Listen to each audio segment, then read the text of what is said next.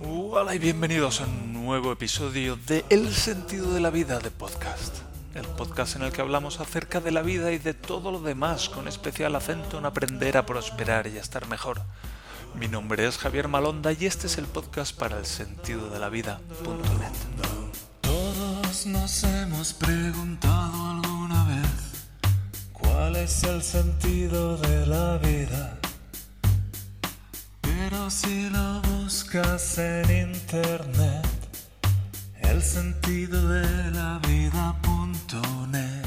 El sentido de la vida.net, donde puedes encontrar las columnas que publico cada día de lunes a viernes, así como algunos productos y servicios a tu disposición para aprender a prosperar y a disfrutar del proceso de vivir. Hoy es lunes, día 2 de noviembre del año 2020. Un saludo a los escuchantes y en particular a Dani, a Ed, a Rosana, a Mish y a Arturo. Hoy dedicamos este episodio a los terapeutas, en particular a los psicoterapeutas. Sí, señora. Mm, por ejemplo, vosotros, bueno, no sé si lo sabéis, pero yo lo he escrito varias veces en las columnas yo voy desde hace algunos meses y antes de eso todavía fui antes a otra terapia, pero vamos, voy a terapia psicológica con una señora muy amable aquí en Múnich con la que llevo pues ya 22 sesiones. De hecho, nos acercamos al fin de la terapia. Y bueno, pues me ha ayudado mucho y me ha venido muy bien. Y bueno, pues en este momento en el que, por ejemplo, hoy he ido a, hoy he ido a terapia, por eso lo tengo tan presente, me gustaría dedicar este episodio a los terapeutas, en particular a los psicoterapeutas. Muchas gracias desde aquí por esta labor que hacéis. Y bueno, este es el primer episodio en los últimos días, porque, bueno, en los últimos días no, desde el jueves pasado. Porque sí, lo tengo que decir, la semana pasada os falté dos veces, lo siento mucho. El um, miércoles os falté porque tuve que ir al aeropuerto a llevar a mi amiga Cindy a por sus maletas y el viernes pues tuve que ir a la boda de la hermana de Daniela, a su segunda boda en particular. Qué alegría estas personas que se casan tantas veces. Si se casa una tercera, no sé si voy a ir. en fin, pues eso. fuimos a la boda, que duró poco porque fue por el por el juzgado, lo que en España se conoce por por el juzgado fue pim pam y media horita estaba resuelto, especialmente en estos tiempos de coronavirus en el que pocas celebraciones hay, lo cual la verdad es que me gusta mucho, lo tengo que decir también porque es verdad. Y, y bueno, pues luego hicimos algunas tareas más, aprovechando que estábamos allí. Por ejemplo, fuimos a cambiar las ruedas de invierno, porque viene el invierno lenta pero seguramente y hay que cambiar las ruedas del coche, porque sabéis, y si no lo sabéis os lo digo yo, que en gran, gran parte de Europa se utilizan las llamadas ruedas de invierno durante el invierno, que son unas ruedas como más blandas y que tienen como un relieve muy particular, así con unas ranuritas finitas, y es impresionante lo que se cogen las ruedas esas de nieve. Es el equivalente europeo a las cadenas. Y yo, bueno, pues vengo de Valencia, donde pues las ruedas de nieve y la, las ruedas de nieve no, no sabemos ni lo que son. Y las cadenas para la nieve, pues lo sabemos de cuando vamos a los Pirineos o algo así, tenemos que pasar por allí y cae nieve cruzando la montaña, por ejemplo, pero si no, nada de eso. Y aquí, bueno, pues es mucho más común, aquí nieva varias veces al año y a veces nieva mucho, caen como, no sé, el año pasado o el anterior cayeron varios metros de nieve, así, uh, así como relativamente de golpe. Y todos los coches tienen que ir con sus ruedecitas de nieve y es impresionante lo que agarran esas ruedas de nieve. Y también es cierto que también tienen sus límites. Recuerdo cuando estuvimos en el Süd Tirol, creo que fue Daniel y yo el año pasado, de un día que empezó a nevar, pero mucho, mucho, y tomé una curvita así muy despacito, con mucha suavidad y... Uh, ¿Sabes esa sensación que el coche se va recto? que giras el volante pero el coche no gira. Uf, qué sensación más desagradable. Y también tengo recuerdos de cuando trabajaba en BMW. Me encanta hablar de mi época en la que trabajaba en BMW. Que bueno, lo que hacía era conducir coches del parking de arriba al parking subterráneo, o del taller al parking subterráneo, o del parking subterráneo a la puerta principal a que lo recogían los clientes. Pero lo bueno de eso era que conducía, me pasaba el día conduciendo BMWs de todos los modelos. Solo había había dos que no me dejaban llevar. Uno era el i... ¿Cuál? ¿Cómo es? ¿Es el i7? Que es ese eléctrico que cuesta 145.000 euros, creo que es. Ese no me lo dejaban llevar. Pero el resto sí. Y pues, mi favorito era el i8, creo que era. Qué pedazos de coches. Y recuerdo un día metiendo un coche en el taller también. Eh, esa sensación de claro yo cuando cuando nevaba era bien vamos a jugar con los coches de BMW en el, en el parking vamos a pasárnoslo bien y recuerdo la curva que teníamos que hacer delante de las, garitas para encarar el, los talleres. Wow ese estoy girando el volante y el coche se está yendo recto. ¿Qué haces? Pues sueltas el acelerador, esperas a que eh, el peso del coche se transfiera hacia las ruedas delanteras y mientras tanto enderezas un poco la dirección y vuelves a probar suerte. Muy, muy interesante. Y bueno, pues ya tenemos las ruedas de invierno. El año pasado las, las cambié yo con ayuda de mi suegro y de mi cuñado, que me tengo que acostumbrar a estas cosas. Son mi suegro y mi cuñado. Que tengo familia alemana. Tengo familia alemana. La familia Mayer, que más alemanes no se puede, no se puede ser. Y sí, sí, estoy haciéndome a, esta nueva vida aquí, que es un poco como estoy despertando del Big Crunch y me estoy dando cuenta de que estoy aquí en Alemania viviendo en Múnich y bueno, pues haciéndome la idea de que tengo nueva vida y nueva y nueva familia alemana y de que tengo un churumbel en camino. Interesante.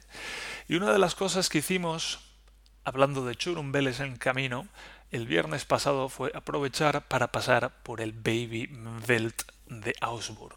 Augsburgo, ciudad situada al noroeste de Múnich, eso de 60 kilómetros por ahí. Que de hecho cuando salimos de aquí nos cuesta media hora salir de la ciudad y media hora más llegar a Augsburgo. es interesante. Está a unos 50 o unos 60 kilómetros de aquí. Y allí, yo no lo sabía, pero hay lo que llaman un baby welt, que es uh, welt, bueno, baby significa baby y welt significa mundo. Es un poco como world. A veces podemos hacer paralelismos con el inglés y resulta de utilidad para aprender alemán y divertirse por el camino. Y, y Daniela me explicó que existía este sitio allí porque compró el carrito del bebé, por cierto, un piano Turbo 4. Y, y es impresionante, es como una especie de IKEA de, de bebés. No es tan grande como un IKEA, pero sí que es, puff, así en plan, ¿sabes? Estos comercios, no sé, como Toys R Us, por ejemplo, algo así de esto que es como una nave industrial que está muy, está muy bien decorada y tal, pero sigue siendo una nave industrial por el tamaño llena de artículos de bebés. Impresionante. Impresionante todo lo que hay para bebés. Y bueno, pues yo estoy entrando ahora en ese mundo de los bebés y bueno, de momento tenemos teníamos el carrito que compró Daniela carrito muy chulo, un, un piano Turbo 4 creo, creo que es, que el otro, el otro día me dijo una, una compañera de trabajo de Daniela que el un saludo por cierto si nos está escuchando que habla español y me dijo que piano era el color. Parece han puesto nombres así pomposos. Me gustó mucho me gustó mucho esa estrategia de marketing mucho más que la de la impresora brother que se llama DX5, mira ahí lo tengo, HL-L2350DW, es el modelo de mi impresora. Pues cómo voy a recordar eso, pero en cambio el carrito del bebé es un piano 4 turbo, o un piano turbo 4. Y lo estuvimos montando y ya, ya establecí una cierta conexión técnica con el bebé, ¿sabes? de momento es que el bebé o no existe o está un poco como distante, está ahí metido en la barriga de Daniela y entonces yo como que, que me cuesta establecer una conexión directa. Yo soy muy de ver las cosas y si no veo las cosas pues es como que no están. Y el bebé, bueno, pues es un caso del es el caso del bebé ahora mismo. Y ya montando el carrito del coche, pues ya era como, ah, esto es para el bebé, o sea que el bebé va a venir y bueno, pues esto del carrito está bien, sus perfiles de aluminio, las ruedas, aquí hay unas ruedas que son más grandes, otras más pequeñas, esto va aquí, hace clic y luego va esta otra pieza, son cosas así más ingenieriles donde yo ya pues podía establecer una cierta conexión con el bebé. Y muy chulo el carrito, me gustó mucho. Y eso pues ha sido el principio de otras cosas. Ya me dieron mis primas un par de algunos conjuntitos para el bebé. Luego que tenemos también una hemos comprado de una colega de trabajo de Daniela pues los artículos el cosi en España creo que se llama cosi y aquí se llama maxi cosi no sé por qué que es como como si cogieras un huevo y lo ampliaras 50 veces y luego lo partiera, lo cortaras por la mitad longitudinalmente y le pusieras un asa. Pues eso es un maxicosi, es como, como una cáscara de nuez que si tu hijo tuvieras que enviarlo a otro planeta como Superman, pues lo enviarías en... yo lo metería en un maxicosi. Eso, ya digo, es el medio huevo ese y además llevo un cinturón de seguridad de esos de cuatro puntos de los que usan los pilotos de Fórmula 1 que la verdad es que me da cierta envidia. Yo quiero un maxicosi de esos también, pero para mí. Y un carrito de bebé para meterme dentro y que me saque Daniel a pasear. Ay, yo hubiera sido bebé toda mi vida, la verdad. ¿Para qué? ¿Para qué nos vamos a engañar? Ay, esto de la vida es tan trabajoso. En fin, y... ¿Y qué más? Una cama para el bebé tenemos ahora también con su colchoncito una, un, un, colchoncito de estos para poner el bebé encima y cambiarle los pañales. Y también una como un, como una camita así que a la vez es como mecedora también que lo pones ahí y está y se mece es como para aparcar el bebé me ha quedado mí claro. Y una de las cosas que descubrí en el Baby Belt el otro día son los Vindelaima ya sé los términos de, estas cosas antes por el alemán que por el español, porque los estoy teniendo que aprender en alemán primero. Y es un cubo de basura para los pañales, que yo no sabía ni que algo así era una cosa, pero sí, cubo de basura para los pañales.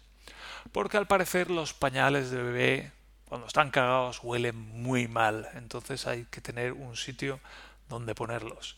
Y antaño pues se metían un cubo de basura que se dejaba en la terraza o donde se pudiera y hoy en día hay soluciones más tecnológicas, más avanzadas tecnológicamente para solucionar este problema. Y wow, el otro día en el Baby Belt tuvimos que estar ahí un buen rato estudiando las diferentes tecnologías relacionadas con los cubos de basura para pañales de bebé. Porque por lo que puedo entender hay como dos tipos distintos. Uno como más conservador, que es como es como una como un termo de café, pero multiplicado por 5 de tamaño y dentro lleva una bolsa y lo importante es que cierre muy bien para que no salga la peste. Básicamente esa, esa, es una tecnología. Y luego hay otra que es más avanzada todavía, que lleva como unos cartuchos con al parecer unas cintas de basura así como muy muy largas donde entran 25, unos 25 pañales cagados en el interior.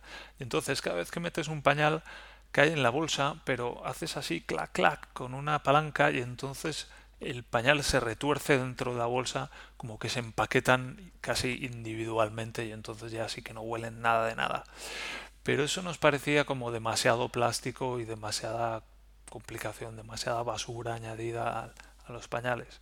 Que por cierto, la gente con mucha conciencia ecológica pues utilizan pañales textiles, pero no sé, yo no estoy tan lejos todavía, lo siento. Tengo conciencia ecológica, pero puf, ya me cuesta a mí bastante vivir mi día a día como para ir tan lejos. Ojalá, ojalá en el futuro pueda hacerlo. Y bueno, pues ah, también tiene el rollo de que hay que ir cambiando los cartuchos, etc, etc.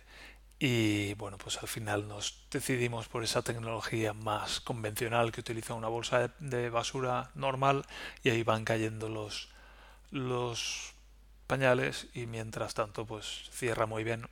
Y hoy me he enterado, hoy me he enterado, de hecho estaba hablando con la terapeuta de estas cosas, que durante los primeros seis meses, o sea, hasta que empiezan a tomar papilla, la caca de los bebés no huele mal. Que es a partir de los seis meses cuando empiezan a comer por sí mismos, digamos, o empiezan a comer algo que, que no sea leche de teta, pues es en ese momento en el que la mierda empieza a oler impresionante. ¿Sabes ese olor a mierda ácida? yo no sé cuántas distinciones de olor de mierda puedes hacer, pero yo soy una persona muy, muy escatológica, podemos decir. La escatología es lo que está relacionado con el fin de las cosas. Y bueno, pues esto de la mierda es una de las cosas escatológicas. Y, y sabes ese olor a mierda así ácida que huele como mierda con ácido de batería, algo así, eso se te clava ahí en la nariz y en la frente. Pues ese es el olor que me imagino yo. Y este verano, cuando, cuando estuve en... Claro, yo estoy ahora interesándome por el mundo de los bebés poco a poco porque me voy preparando. me voy preparando poco a poco.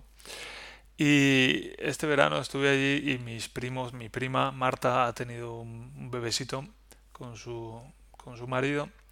Claro, claro, con su marido, con quien sí no lo va a tener espontáneamente o con otro, o con otro hombre, eso sería un lío. En fin, centrémonos.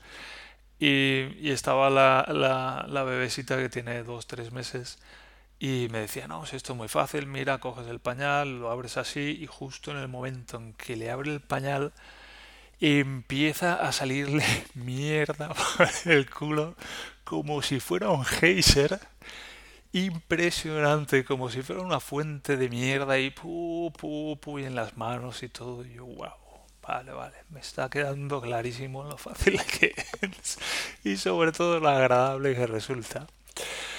Pero en fin, caquita de bebé, que hay más natural y más en el mundo entero? Pues eso, vamos haciéndonos a la idea. Y pronto vamos a dedicar un capítulo a los padres, porque esto, esto, hay, que, esto hay que dedicarlo porque vaya tela.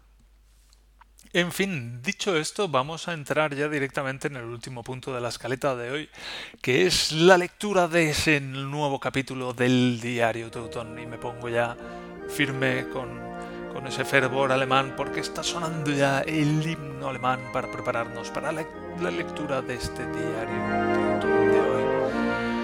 El día 8 de diciembre del año 2004, en este capítulo titulado Mainz o Wiesbaden. Hoy miércoles ha sido mi primer día de trabajo. Todo ha ido bien, pero luego entraremos en detalles. Ahora mismo me veo obligado a contar mi llegada a Mainz y la odisea de hoy para volver a casa. Ayer cogí el tren hacia mediodía. Antes había llamado al Payo Pork, pero no estaba disponible. ¡Sorpresa! Me atendió una amable señora a la que comuniqué que iba para allá y a la que inquirí sobre dónde iba a dormir. Me dijo que el piso estaba libre y me esperaba con los brazos abiertos, pero me dijo que me diera prisita para recoger las llaves porque a las cinco tenía que largarse a casa. Teniendo en cuenta que mi hora estimada de llegada a Mainz eran las dieciséis y dieciocho, las cosas iban a andar algo justas. Como las desgracias nunca vienen solas, el tren se retrasó veinte minutos. Hubiera podido ir las cuatro horas de viaje con el corazón en la boca y la úlcera sangrando, pero el payo pork me está convirtiendo en un joven y fuerte bonsai a base de dar cera, pulir cera. Así que viajé más o menos tranquilo, cambiando de asiento cada vez que alguien me hacía notar que estaba en un lugar reservado. Si compré el billete con antelación, ¿por qué no me dieron a mí un asiento? Hay que pedirlo, se pagará extra. A mí 55 euros me parecían suficientes incluso para ir en brazos de la cierva que se sentaba junto a la ventana. Llegué a Mainz bastante apurado. Parecía que iba a tener que dormir en cualquier sitio menos en mi nuevo hogar. Como dice mi padre, el dinero y los cojones son para las ocasiones, así que como un yuppie cualquiera salí de la estación con las maletas y me subí en el primer taxi que encontré. Poderío. El conductor resultó ser un indio la mar de simpático, que empezó a derrapar entre el tráfico momentos después de decirle que tenía algo de prisa. Viendo el accidente cada vez más evidente e inminente, le dije que aflojase el pie, que me esperaban en esta vida y no en la otra. Minutos después llegamos a Mini Perriaje. El indio me dijo que me esperaría lo que hiciera falta y que no me cobraría por ello, así que aparqué el taxi en la puerta y dejé todas mis cosas dentro tomando nota mentalmente de la matrícula y de los rasgos físicos del conductor, para poder pasar parte a la policía en el caso de que le diera por largarse con todas mis pertenencias y me dejara hundido en la mierda. La secretaria, una amable alemana regordeta de unos sesenta años, me dijo que el payo Pork le había dicho que yo llegaría mañana. Vaya sorpresa. y que esperara un momento mientras intentaba encontrar las llaves del piso. Me senté en una silla mientras inspeccionaba el lugar. Angélica, como ahora sé que se llama la afable mujer, trotaba de una habitación a otra en busca de las llaves, y yo miraba el reloj mientras me preguntaba si el número de la policía sería aquí también el 091. Al cabo de un rato apareció la señora llevándose las manos a la cabeza. Tiene usted el taxi esperando en la puerta. Ya lo sé, nenita, yo soy así, le dije. Le expliqué que el indio me había dicho que me esperaría sin cobrar extra, y eso la tranquilizó. Unos minutos más tarde apareció con las llaves y me contó que ya le había dicho al taxista cuál era la dirección y que además le pidiera la factura para poder pagármela después. Quince euros, me dijo, de aquí a casa. Perfecto, esto de ser yuppie a gastos pagados es de lo más gratificante. En el camino a casa, el indio, padre de familia de unos cincuenta años, me contó que quería montar una empresa de taxis, pero que según su filosofía uno tenía que empezar por abajo, así que llevaba tres meses conduciendo el mismo un taxi para saber qué era lo que un buen taxista tenía que tener. Me contó esto y mucho más sobre su manera de entender la vida. Un tío cojonudo. Al llegar me extendió una factura por treinta euros y me dijo No le hará daño, señor. Sir, decía todo el rato. Por cierto, hablábamos en inglés. En ese momento no supe a qué se refería, pero cuando hoy Angélica me ha soltado treinta boniatos, a pesar de su sorpresa inicial por lo elevado de la factura, he comprendido algo más sobre la filosofía de la vida del curioso taxista. Ojalá me lo vuelva a encontrar. Pude comprobar que el piso estaba al lado de la estación, en el mismo centro de Mainz. Soy el puto amo, me dije mientras hacía girar la cerradura. El pequeño piso estaba con la calefacción a tope y agradablemente limpio. Consistía en un pasillo con breves aperturas a los lados, un baño con ducha de pie, por fin, y una habitación de unos treinta metros cuadrados con todas las comodidades que uno podía desear, sobre todo después de cuatro horas de tren y un rally por Mainz. Dejé las cosas, leí un rato y me metí en el sobre. Hoy me he levantado a las siete por primera vez en meses. El día era gris y estaba lloviznando. Angélica me había dicho que tomara el autobús de la línea 66. A pesar de que había estado estudiando el mapa de la ciudad el día anterior y no me cuadraban las indicaciones, me he dirigido a la estación de trenes y he cogido el 66 porque no tenía muchas ganas de pensar. Tras quince minutos estaba de nuevo en Miniperriaje. El lugar es un pequeño edificio de dos plantas bastante moderno y que comparten con otra empresa. El sitio es agradable. En el centro tiene una especie de cúpula con una mesa debajo, y a un lado hay una máquina de café y viandas varias para llevarse a la boca durante las pausas. Una radio tiene música a un volumen moderado todo el día. Alrededor se disponen los diferentes laboratorios. Al llegar me han presentado a mis compañeros, todos de una edad similar a la mía y relativamente simpáticos para ser alemanes. Angélica me ha dicho que no iba a tener mucho que hacer, ya que el payo que estaba enfermo y seguiría así unos días. No es que me alegre de que el pobre porco esté encamado, pero tampoco es que me parta el corazón. He alargado a la buena mujer la factura de taxi de treinta euros y, aunque se ha sorprendido del montante, al final ha terminado soltando la panoja. Encorajinado ante la posibilidad del todo gratis y en mi nueva línea de más cara que espalda, le he preguntado a la señora si me iban a abonar el montante de los billetes de autobús, ya que la tarjeta mensual cuesta la friolera de cincuenta y cinco euros. Me ha preguntado lo que ponía en mi contrato al respecto y le he dicho que decía que se cubrirían todos los desplazamientos por motivos de trabajo se ha quedado un poco dubitativa ante la flexibilidad aparente del concepto y me ha respondido que lo hablaría con el payo pork. Ya veremos qué pasa al final, pero desde luego quien no llora no mama. Lo peor es que parece que las comidas se las busca cada uno como puede. Hoy he ido con mis compañeros al McDonald's, pero desde luego no es lo que me gustaría llevarme a la boca cada día. A veces pedimos pizzas, me han dicho. Cojonudo. El día lo he pasado vagando de aquí para allá, investigando los circuitos electrónicos y extraños diagramas de flujo que hay por todas partes. Por si no lo había dicho, Mini Perry AG es una empresa especializada en electrónica. Mi paso por la electrónica fue frugal. Desde luego lo que dábamos en clase queda muy lejos de lo que he visto hoy hacer a esta gente. Aquí el más tonto se hace su propia cadena de música. Yo lo más que sé es que los ordenadores llevan chips dentro, así que lo he pasado bastante mal durante todo el día mientras imaginaba lo que se esperaría de mí en la compañía. El más simpático de los chavales, el Marius, parece que me ha apadrinado y se ha pasado la jornada explicándome detalles sobre el proyecto en el que trabaja y mostrándome otras cosas en las que había estado currando antes. Lo más fuerte ha sido cuando ha venido con un furgón de la Polizei de Playmobil con media docena de cables colgando, cuando he visto que en el interior del vehículo de juguete había un mini teléfono de plástico he pensado que funcionaba de verdad, pero no. Las cajas eran detectores de movimiento. Una de ellas controla los giros en los tres ejes, y cuando sacudes la furgona de Polizei y pierde toda referencia, entonces entra en acción la otra caja, que es una especie de brújula electrónica. Pero eso no es todo. El tío se había currado un modelo en tres dimensiones en OpenGL, de manera que en la pantalla del ordenador el vehículo iba girando a medida que hacías lo propio con la versión real del bicho. Todo a golpe de C y con unos listados que he tenido que salir a tomar el aire tras verlos. Al final parece que la Angélica se ha conseguido poner en contacto con el porc a través del zapatófono, cuyo número desconozco, y ha explicado a Marius qué era lo que yo iba a tener que hacer.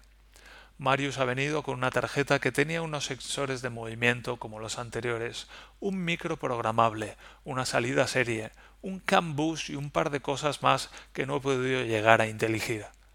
Con unos dibujitos sobre post-its me ha dicho que iba a soldar unos LEDs a las patas del micro, con las resistencias pertinentes, claro. Y yo que iba a tener que ir jugando a encender y apagar los LEDs a golpe de C. Ahí se me ha abierto al cielo, ya que hace unos años hice algo parecido en una práctica de vete a saber qué, y creo que sabré estar a la altura. Por lo menos no me van a pedir la luna, no en una semana. En todo el día no he hablado una palabra de inglés. Aunque todo el mundo, incluso Angélica, domina la lengua de Shakespeare, parece ser que la filosofía de la empresa es hablar solo en alemán. Me han repetido todo las veces que ha hecho falta y he comprendido la mayor parte de las cosas, aunque el acento es bastante diferente al de, al de Regensburg y desconozco la totalidad de las palabras técnicas empleadas.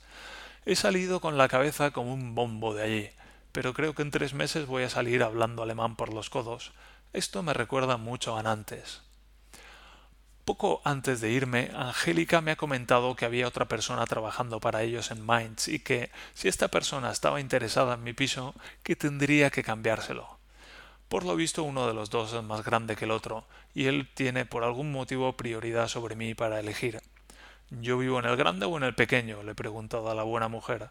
En el grande me ha contestado. Por el amor de Dios, no quiero ver el pequeño. En cualquier caso, me ha dicho que el payo Alexander se pasaría por mi cueva para echarle un vistazo y acordar una posible mudanza. Perfecto, parece que un día me va a durar el piso. A saber a dónde me tengo que largar ahora. Así que con esas he salido del trabajo. He mirado las líneas 66 de vuelta y no me ha convencido nada, entre otras cosas porque pasa un autobús cada hora, así que he decidido caminar un rato hasta una calle más concurrida y probar suerte allí. En una de las paradas he encontrado a una señora que me ha indicado que desde allí y cogiendo el 6 podía llegar hasta la estación de tren de Mainz. Bueno, menos mal, porque está empezando a llover fuerte. He llegado a la estación de tren y he echado a caminar paralelo a la vía, por donde había venido por la mañana. Sin embargo, todo parecía diferente. Será la noche que todo lo cambia. Después de media hora caminando he llegado a la conclusión de que la noche había cambiado demasiado las cosas y que ni siquiera el mapa parecía responder a las expectativas. He preguntado a algunas personas por mi calle y nadie sabía de qué estaba hablando. Al final un jovenzuelo me ha indicado con cierta soltura y he caminado media hora más hasta que me he visto más perdido que un pulpo en un garaje y he decidido volver a la estación para volver a empezar de cero. Allí he preguntado a dos personas más y la tercera, a la vista del mapa, me ha dicho que sí, que yo quería estar en la estación de trenes, pero en la de Wiesbaden. Su puta madre. Aquí la ciudad está partida en dos por el Rin. La parte más grande se llama Mainz y la otra no. Por lo visto se llama Wiesbaden y por lo visto es allí donde vivo.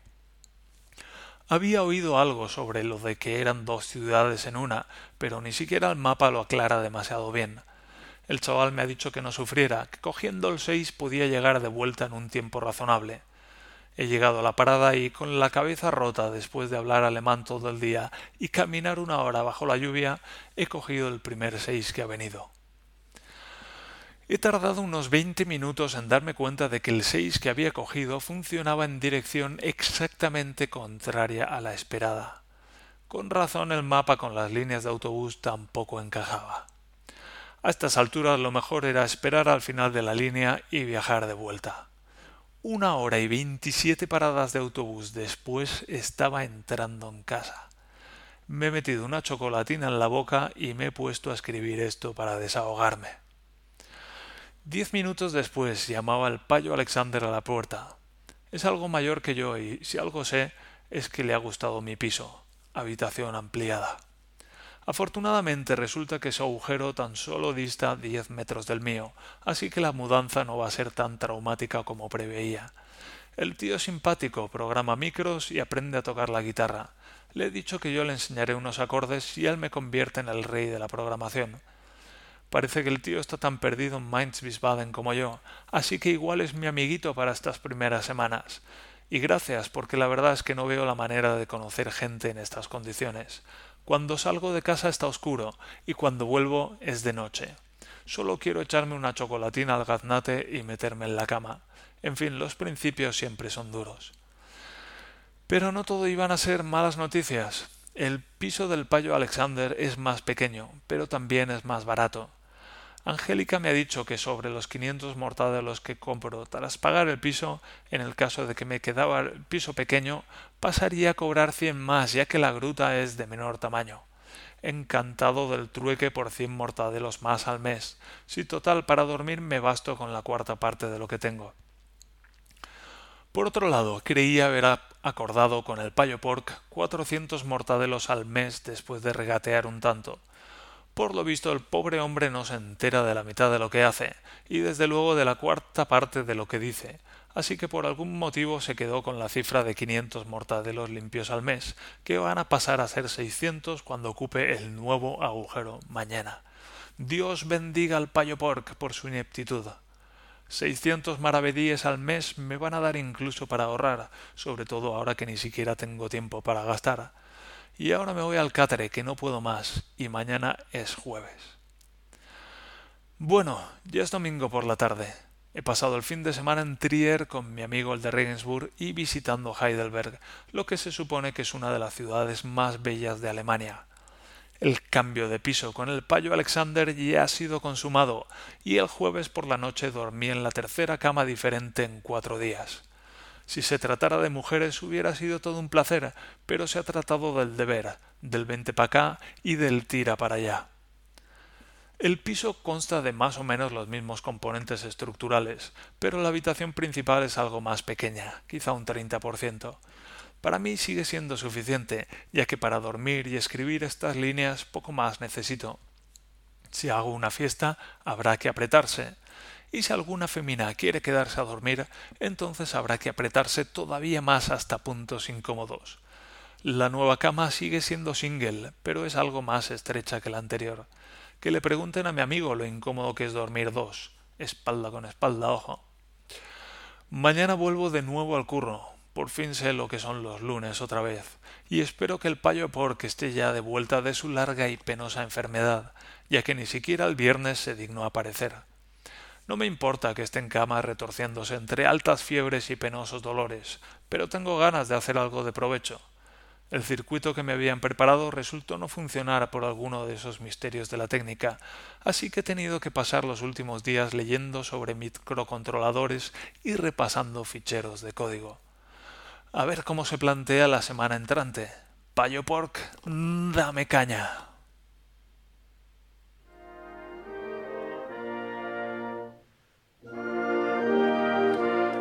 Bueno, bueno, bueno, este ha sido el capítulo de of Baden del día de hoy, de ahí el título. Y ha sido uno de los capítulos más largos que hemos leído hasta la fecha. Y con este llevamos ya el 37%, hemos superado un tercio de este diario teutón, cuya lectura estoy llevando a cabo en este podcast. Y bueno, pues recuerdo aquella llegada a Ahí no me quejaba. y ya no me quejaba, simplemente ejecutaba. Y recuerdo aquel día, aquel primer día de trabajo, ¡puh! Madre mía, aquel nuevo ambiente de dónde me he metido. Y recuerdo perderme por la ciudad y no saber si era Mainz, si era Wiesbaden y no entender por qué la ciudad estaba dividida en dos y, y yo fui a una estación de tren y en realidad fue muy, fue muy muy confuso, muy confuso.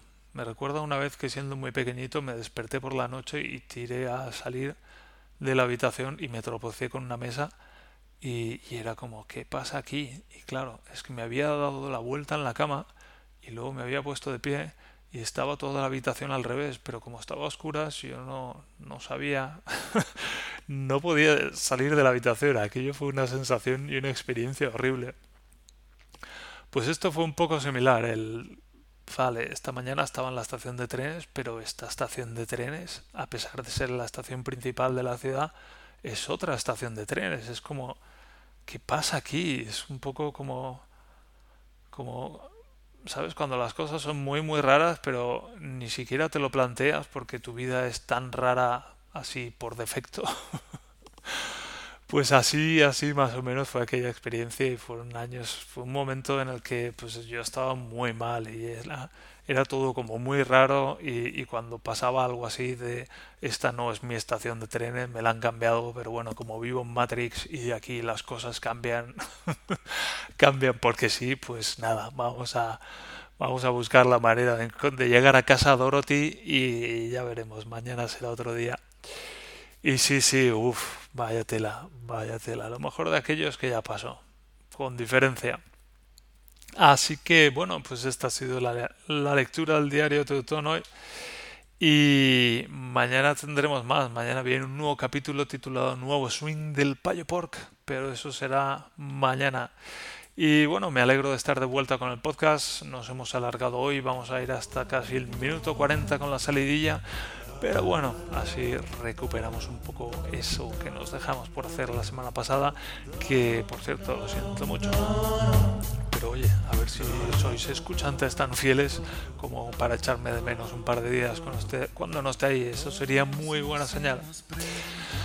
En fin, muchas gracias por escuchar el podcast, muchas gracias por leer las columnas en el sentido de la vida.net, muchas gracias por dejar comentarios, muchas gracias por comprar mis libros y muchas gracias en definitiva por estar ahí al otro lado de todo esto y hacer esto posible y sostenible. Muchas gracias y yo me despido, Javier, vuestro servidor, hasta el capítulo, episodio del podcast de mañana. 아디오.